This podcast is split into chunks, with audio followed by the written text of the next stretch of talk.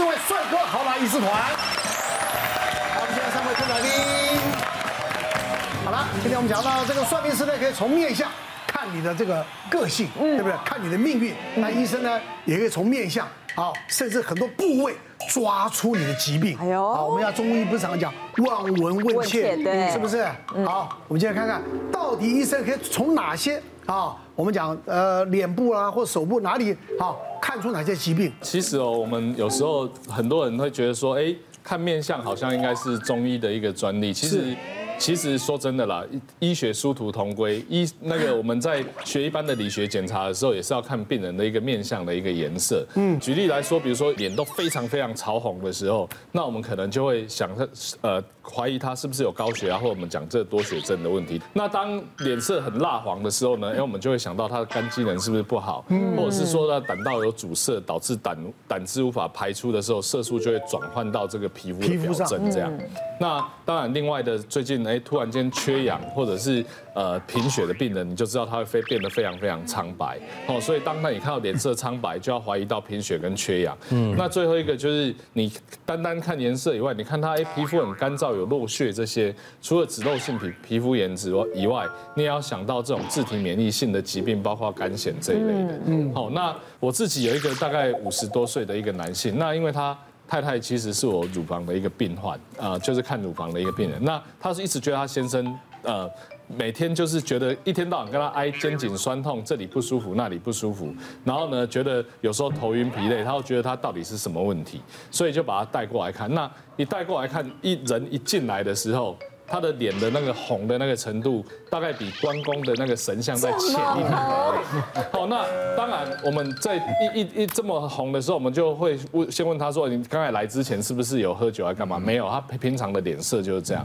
那一般到这一种状况的时候，我们第一时间我们就会怀疑刚才讲的那种所谓的多血症，因为他量血压也才一百四十几而已。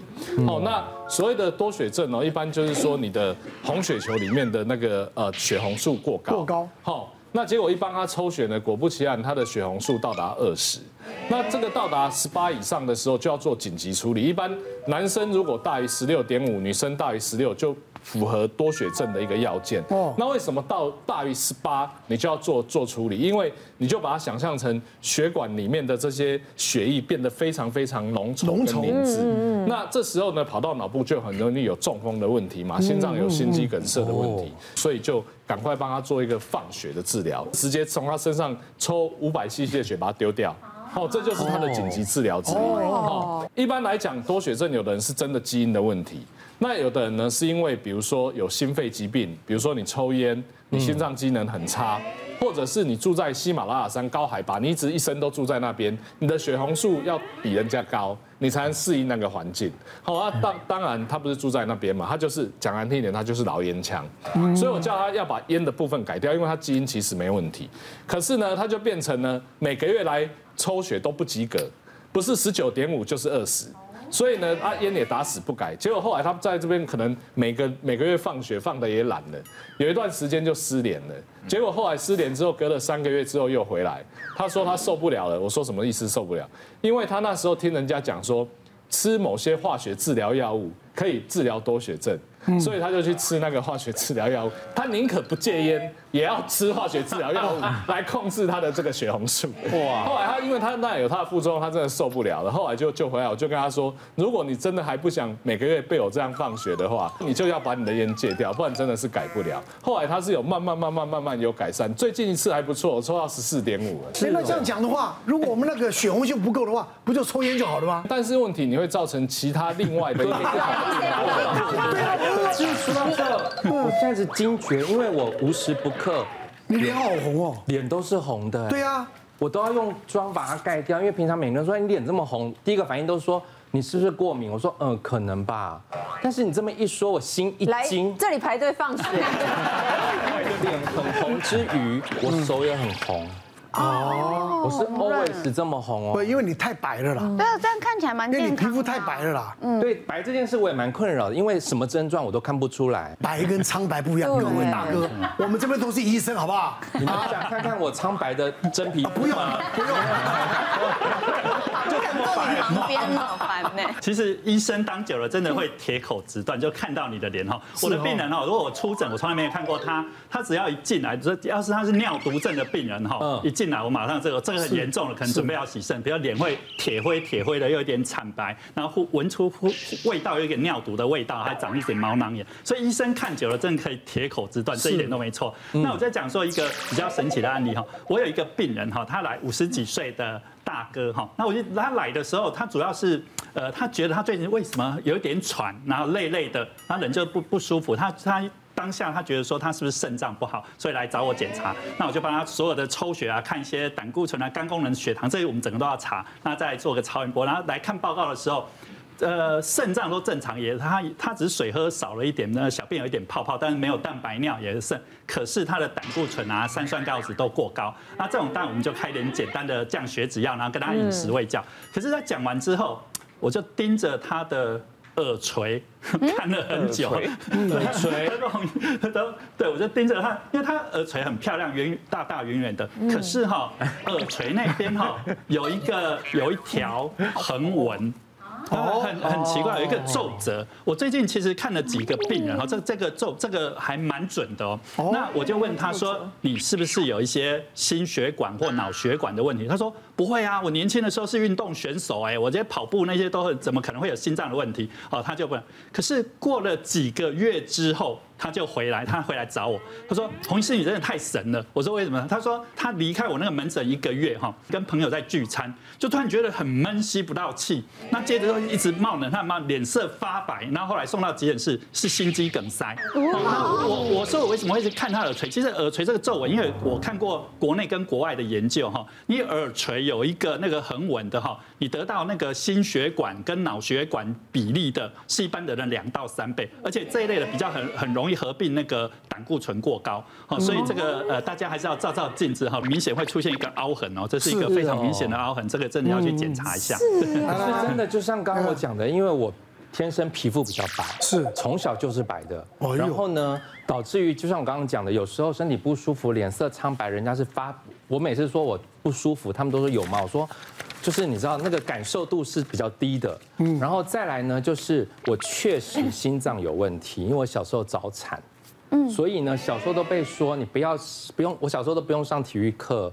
不用去什么什么扫地那些都不用做，就是出活都不用干，不用早产真好。还有就是跟老师聊天，这是我的工作哦。还有帮老师去收会钱，这都是我的工作。收会钱，收汇钱，收礼物就算了。你是哪个年代？真的真的，我那个年代就是下课时间大家都在打扫，我就去每一班去收会钱这样子。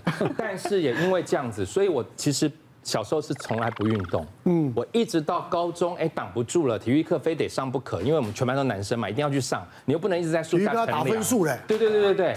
然后有一次因为调课的关系，我就是一个下午上了军训课两节，又上了体育课两节。嗯，那一天我在那个降旗典礼的时候晕倒了。哦。一般人晕倒不是头晕，嗯，肚子痛，嗯，我是背很痛。那有心脏有问题啊？对。